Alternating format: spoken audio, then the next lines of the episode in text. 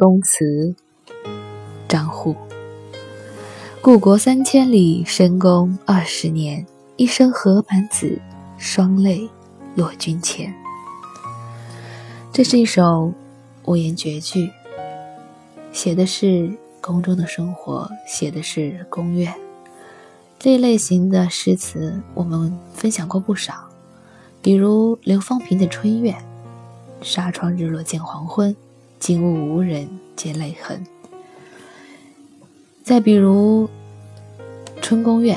杜荀鹤说：“早被婵娟误，林玉妆临镜慵。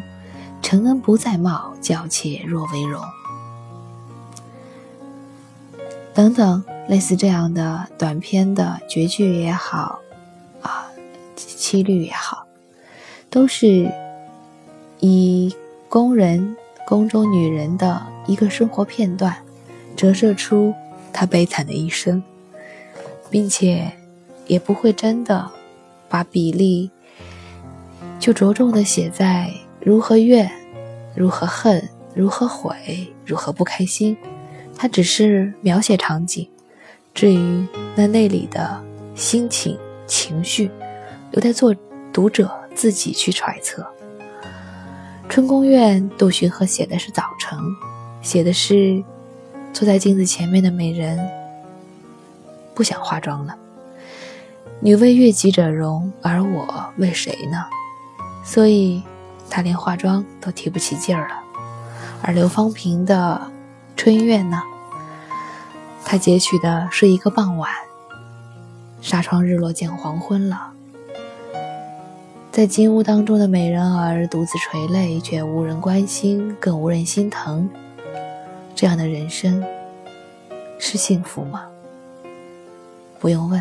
读者心中自有答案。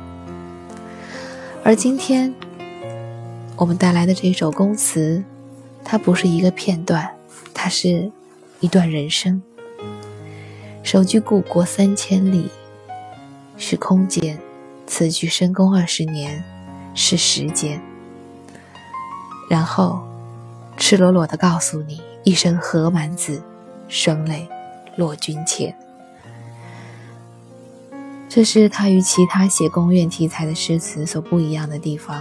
他不再通过一一时一地的场景折射人的一生，他直接把这个人的人生像一幅画卷一样，用短短十个字展现在你面前，从时间和空间的维度，然后再告诉你，在这样的时间和空间面前，他忍不住掉下泪来。张祜，宫词：故国三千里，深宫二十年。一生何满子，双泪落君前。我是安吉，感谢你整整一周的陪伴，我们下周一再见。